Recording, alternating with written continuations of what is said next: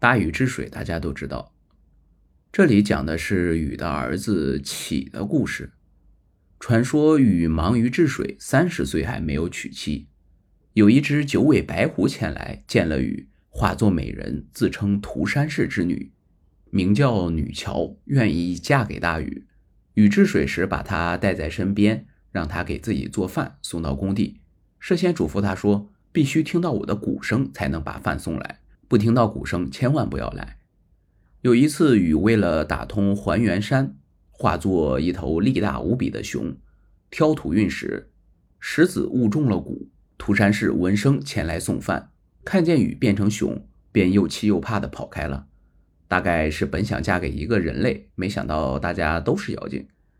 九尾白狐在前面跑，大黑熊在后面追，跑到了嵩山下，涂山氏变成了一块石头。这时她正在怀孕，快要临产了。大禹赶紧说：“把儿子还给我啊！”涂山氏也真听话，于是大石头在北方裂开，生下了一个男孩，起名叫做启。启开也是石开而生的意思。这故事来自《汉书·颜师古注引古本《淮南子》，说不定《西游记》里的石猴出世就是取材于这个传说呢。有石头服的，就有蛋服的。话说，简狄等三个大姑娘到河里去洗澡，看见燕子飞过，恰巧掉下一只蛋，没有破，真神奇。古代讲故事的人都很有想象力，简狄也不知道抽什么风，就捡来吞吃了，因而怀孕，生下了契。契长大成人后，帮助禹治水有功，舜把契封在了商地，赐姓子。还有更神奇的，周的始祖后姬名叫契。他的母亲是有一事不做的女儿，名叫姜元。